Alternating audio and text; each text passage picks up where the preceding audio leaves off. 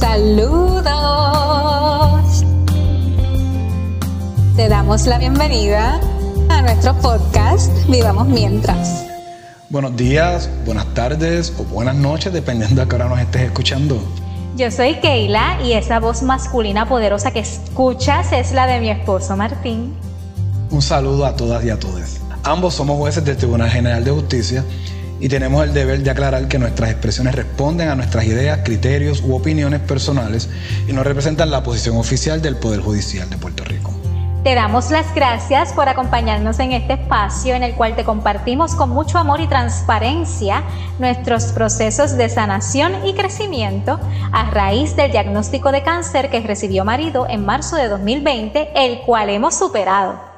Hoy vamos a ponerle nombre y apellido a un tema macro es un tema que de una u otra manera hemos estado tocando en episodios anteriores y que lamentablemente para muchos suele ser un tema tabú. Hoy vamos a hablar sin rodeos sobre salud mental y la importancia de buscar ayuda tanto para prevenir como para tratar algún padecimiento. Pero antes de continuar, queremos aclararte, como siempre, que Keila y yo no somos especialistas en asuntos de salud mental, no somos coach de vida ni nada por el estilo. Solamente, y es sencillo, somos dos profesionales del derecho, somos padres primerizos y seres humanos como tú. Nosotros hemos tenido una serie de experiencias a lo largo de estos meses, hemos hecho nuestras lecturas, ¿verdad? Como cualquier otra persona y queremos compartirte esas experiencias y janguear contigo un ratito, ¿verdad? Eh, para conversar sobre distintos temas que trataremos de que contribuyan a que cada uno de ustedes tenga una mejor calidad de vida y los aplique si les aplica, ¿verdad? Como nosotros lo hacemos a, día a día. Exactamente, y de la misma forma, pues te estamos haciendo parte de nuestro proceso de sanación porque entendemos que no hay mejor forma de sanar que verbalizar lo que se siente, lo que se vive, y lo que uno piensa sobre estas vivencias. Yo estoy emocionadísima con este episodio y con la idea de que este mensaje llegue al menos a un corazón, al corazón de una persona, porque estoy convencida que esta información que te estamos compartiendo no solo tiene el poder de cambiar vidas, sino que tiene el poder incluso de salvarlas. ¿Qué tal si comenzamos, como me gusta comenzar con cada tema, a ver, mi amor, ¿cuál es la pregunta que casi siempre hago al principio? Bueno, puedo pensar la niñez. Sí, muy bien, la niñez. Tenemos que preguntarnos, o propongo que nos preguntemos, ¿qué pensabas cuando niñe o qué te enseñaron cuando niñe sobre la salud mental? A ti que nos escuchas, me encantaría que vayas respondiendo cada pregunta que surja en tu corazón. Nosotros te vamos a compartir nuestras respuestas. Mi amor, ¿qué pensabas tú? Primero, el término salud mental, posiblemente, estoy 99.99 seguro, que muchos de ustedes que nos escuchan no lo utilizábamos cuando niño o niña. No, definitivamente, salud mental. Mm, no. Y pensábamos sobre ese tema, la persona está loca, es peligrosa, hay que internarla en esa palabra que decíamos, manicomio. Es peligrosa. Sí, sí, en mi niñez y en mi juventud yo quizás tenía esta noción de que una persona que estaba loca, entre comillas, nació así, hay que aislarla, morirá así y pues no hay nada que podamos hacer al respecto, que esa persona es peligrosa y que está enajenada de la realidad. Quiero hacer la salvedad de que nuestra contestación a esta pregunta es una contestación cruda, honesta y pensando en lo que teníamos en la cabeza hace décadas atrás. Obviamente hemos estudiado, hemos crecido en este tema y esto es parte de nuestra intención de romper ese tabú porque sabemos que todavía hay personas que piensan de esa forma. Sí. Fíjate que, es curioso porque las condiciones de salud mental deben ser consideradas como cualquier otra condición de, salud física. Claro.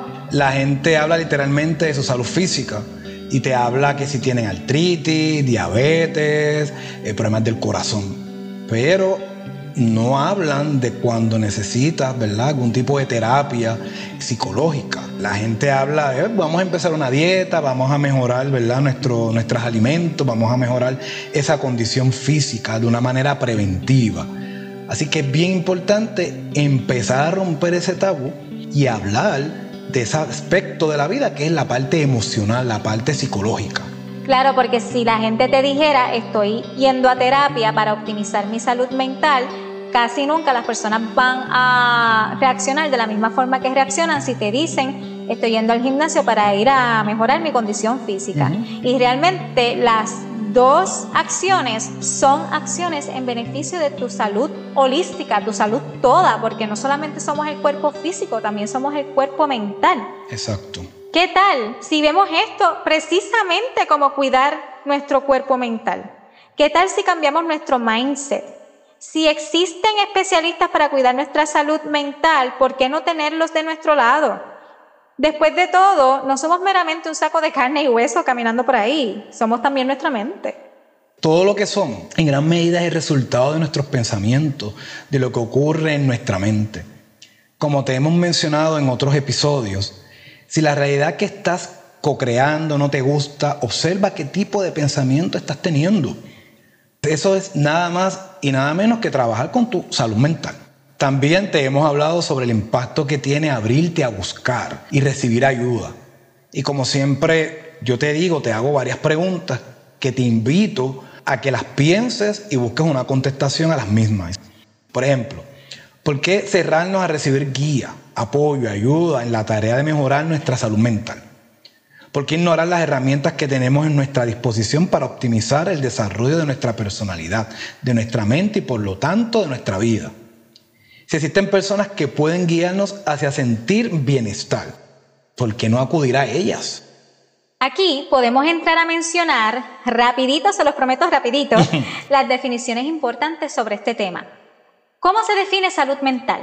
La Organización Mundial de la Salud la define como un estado completo de bienestar físico, mental y social y no solamente la ausencia de afecciones o enfermedades. ¿Qué quiere decir esto? Que la salud mental, la buena salud mental, no solo se trata de que tú estés libre de trastornos, libre de diagnósticos, sino que tú optimices esa salud mental.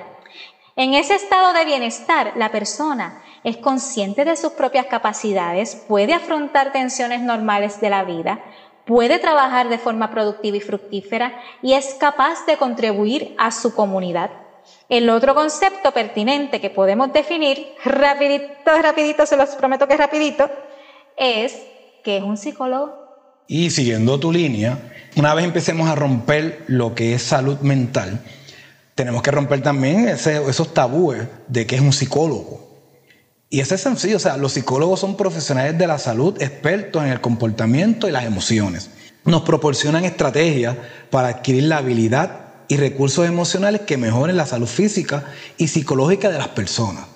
Si existe un especialista para cuidar tu cuerpo físico, que era como decía mi esposa ahorita, que somos un todo, la parte física y emocional, pues falta esa parte, la emocional, así que el psicólogo es el especialista que nos ayuda a cuidar el cuerpo mental y emocional. Así que esto rompe con varios de los mitos principales sobre la salud mental. Mitos como quien va al psicólogo es porque está loco o porque está débil. Gente, la psicología no es solo para tratar trastornos, sino también para otras cosas, para ayudarte a descubrir los componentes de tu personalidad, orientarte para que decidas qué hacer con esos componentes, qué mejorar, complementar y superar. Eso también lo vas a poder encontrar a través de la psicología y guiarte para convertirte en dueño de tus emociones, no bloqueándolas ni eludiéndolas. Yo me topé en la internet con varios artículos muy interesantes de España escritos por la doctora Marta de la Fuente. Según lo que vi, es psicóloga sanitaria en área humana, especialista en ansiedad y estrés, experta en habilidades sociales y asertividad.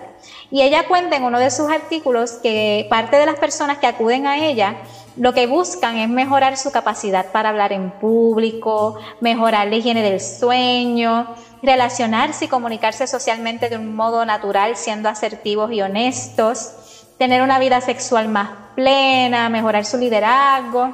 Y entonces ella cuestiona, ¿las personas que tienen estas aspiraciones están locas? No, todos nosotros deberíamos tener estas aspiraciones. Claro, y lo que, lo que buscamos en cada uno de esos ejemplos que tú das, fíjense que es mejorar algún aspecto de nuestra vida que entendemos que tenemos que ¿verdad? empezar a cultivar o desarrollar. Sobre eso, es preciso aclarar que no padecer de un desorden mental reconocido no indica necesariamente que gozaremos siempre de salud mental. De la misma forma, todas las estadísticas que se encuentran en las redes y en Internet resaltan que muchas personas no llegan a buscar la ayuda que necesitan a pesar de que probablemente padecen de un trastorno de salud mental. Yo estoy segura de que todos y cada uno de nosotros hemos escuchado a alguna persona a nuestro alrededor mencionar alguna vez que sufre de uno de los tres trastornos más frecuentes de salud mental, sin reconocerlo como el padecimiento que es y sin buscar la ayuda que necesita y que merece. Estos tres trastornos son la depresión, la ansiedad y el uso de sustancias controladas. Creo que podemos coincidir en que se ha normalizado que las personas sufran de esas cosas y se le ha restado importancia. Oigan, tener depresión, ansiedad, tener adicción a sustancias controladas es una condición de salud mental para la cual existe tratamiento y que puede ser superada con la ayuda de un profesional. Si tú o uno de los tuyos sufre de esas condiciones, no hay razón para la cual resignarte a vivir así. Hay esperanza. Definitivamente, definitivamente, en lugar de normalizar que las personas vivan bajo esas circunstancias, tenemos que normalizar el buscar la ayuda profesional disponible, dejar atrás esos estigmas, dejar atrás esos prejuicios. Las condiciones de salud mental tienen cura, tienen tratamiento para poder vivir con ellas de manera funcional. La pregunta es si el prejuicio, el estigma que vive dentro de nosotros, que vive dentro de la sociedad, también tiene cura. Yo apuesto que sí. Ahora, para lograr romper el tabú, mi propuesta, y tú me vas a decir después si coincides conmigo, mi amor, es la siguiente. Vamos a ver. Primero, como siempre te decimos, ve hacia adentro, conócete, detecta tus emociones, detecta tus problemas, cuídate y ábrete a recibir ayuda. Segundo, observa, estate pendiente así tú inconscientemente invalidas a los demás. Quizás alguien alrededor tuyo necesita tu ayuda y tú sin saberlo, con tus comentarios, y muchas veces sucede que con el lenguaje corporal, desincentivas que lo haga esa persona, que esa persona busque la ayuda. Cuando alguien te expresa que siente depresión, que siente ansiedad o es que se comporta de X o Y manera, ¿qué tú le dices? Le dices alguna de estas frases que muchas veces pensamos que es normal, pero realmente pueden ser peligrosas. Lo que tienes que hacer es salir y divertirte. Es que no te esfuerzas. Te falta voluntad. La felicidad es una decisión. Oh my God. Esa frase de la felicidad es una decisión. Yo la decía antes y si tú que me escuchas viniste a donde mí y yo te la dije, aprovecho y te pido perdón. Muchas veces, y me ha pasado a mí, así que yo creo que casi todos los que estamos aquí en este jangueo hoy, podemos coincidir que de una u otra manera hemos dicho ese tipo de frases. Pero vamos a cambiarla, vamos a, vamos a proponerte estas ideas para cambiar la manera en que reaccionamos. Por ejemplo, siento mucho que estés pasando por eso. Es válido lo que sientes. No pierdas la esperanza. Existe ayuda para ti. Yo estoy aquí para apoyarte. O podemos decirle, podemos buscar información juntos si lo deseas. Y si no estás listo, al menos ten presente que no estás solo. Yo estoy contigo. ¿Coincides con lo que hemos hablado?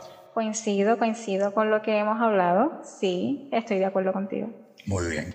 De hecho, recientemente tomé un taller sobre primeros auxilios para salud mental y aprendí algo bien importante.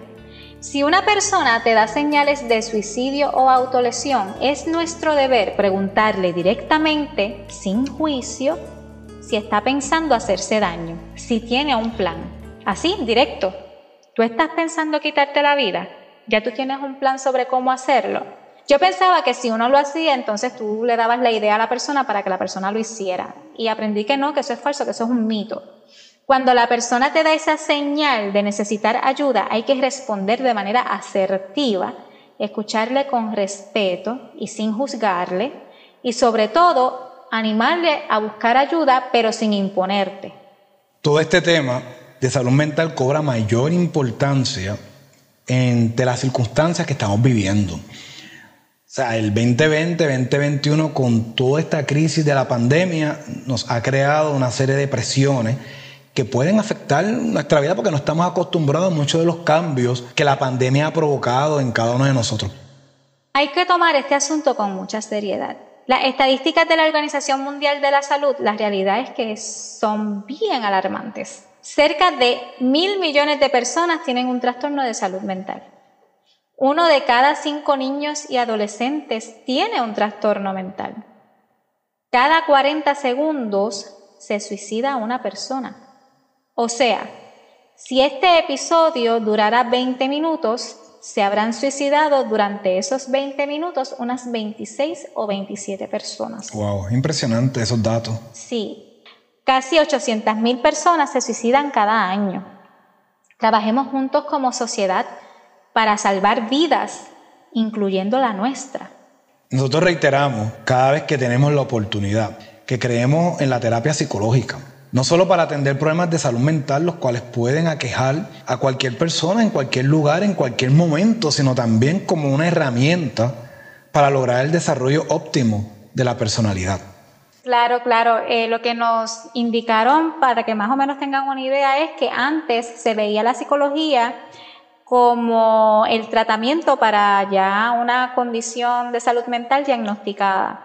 Y poco a poco la cosa ha ido evolucionando a ver la psicología como una herramienta para tu desarrollar tu personalidad al máximo. Voy a dar un último ejemplo. Cuando yo estaba en Texas, estaba a días de, la, de, de mi operación, yo tenía un poco de ansiedad y gracias a Dios, ¿verdad? El hospital donde yo estaba tenía unos recursos psicológicos que estaban diseñados para darte ayuda a ti y a la familia, a los demás miembros de la familia del paciente. Así que yo llamé, me acuerdo de la persona, se llamaba Daniel. Eh, me comunicaron con Daniel y tuve como tres o cuatro sesiones con él antes de mi operación y fue de gran ayuda. Y yo nunca pensé que yo iba a necesitar un psicólogo y utilicé su servicio y eso me ayudó a poder asimilar, poderme tranquilizar, poder romper un poquito con esa fobia que tenía al entrar a un hospital. Sí, la psicología a nosotros nos ayudó muchísimo a sobrellevar la crisis que vivimos el año pasado. Yo tenía la puerta abierta a este tipo de ayuda desde mucho antes a nosotros, por la naturaleza de nuestro trabajo, nos capacitan en asuntos de salud mental. Ahí fue cuando nosotros empezamos realmente a aprender a profundidad sobre este tema. Yo quedé embarazada y me empecé a leer todo lo que existía sobre embarazo, crianza y demás, y leí mucho sobre la depresión postparto y cómo eso es un tema que tampoco se habla. Pues yo tenía miedo a que eso me pasara. Y yo empecé a hacer acercamientos a amigos psicólogos, a, empecé a leer sobre psicología y empecé a, a, cultivar esa buena relación con mi cuerpo mental. Cuando viene la crisis de salud de marido, yo había perdido a mi papá de cáncer en 2012 Así que la situación que estaba viviendo no solo era traumática de por sí, sino que estaba siendo también un detonante sobre una experiencia traumática que había vivido anteriormente. Y tener a mi disposición esas herramientas me ayudó inmensamente a poder transitar el Niágara en bicicleta. y antes de, culminar el episodio, mi amor, ¿qué recomendación ¿verdad? sobre el aspecto económico le pudiéramos dar a nuestra gente? Me encanta que me hagas esa pregunta. No todo el mundo tiene el acceso económico a la terapia psicológica. Y pienso que si tú eres una de esas personas que no tiene la capacidad económica para pagar una terapia psicológica, pues no necesariamente tienes que ver eso como la única opción. También puedes identificar algún mentor, algún coach de vida, algún guía espiritual. Nosotros descubrimos en el proceso esto de los guías espirituales, tuvimos a Padre Marcos con nosotros y créanme que él, no fue que él nos dijo, siéntense todos los días a rezar 30 Ave Marías y 30 Padre Nuestros, no. Él nos dio muchos consejos muy útiles nos hizo pensar, cuestionarnos nuestros miedos de una manera muy saludable y nos dio una fortaleza increíble para poder sobrellevar la crisis que tuvimos. Si conoces a una persona que tenga ese don de palabra o ese don de visión, pues también puedes hacerle el acercamiento. Velar siempre quien te rodea y velar que esas personas que te rodean te nutran, que te sumen, que no te resten, que te hagan sentir bien. Exacto. Bueno, gente, espero que hayan disfrutado de este jangueo durante el día de hoy. Gracias a ti que nos escuchas por ser cómplice en nuestra ambición de salvar el mundo desde adentro. Puedes visitarnos en vivamosmientras.com. Allí encontrarás todos nuestros enlaces, al igual que en las notas del episodio. Como dice Carl Jung, no sé si se dice así, pero me lo recomendaron como el papá de la psicología, quien mira hacia afuera sueña, quien mira hacia adentro despierta. Salvemos al mundo desde adentro y vivamos mientras. Vivamos mientras.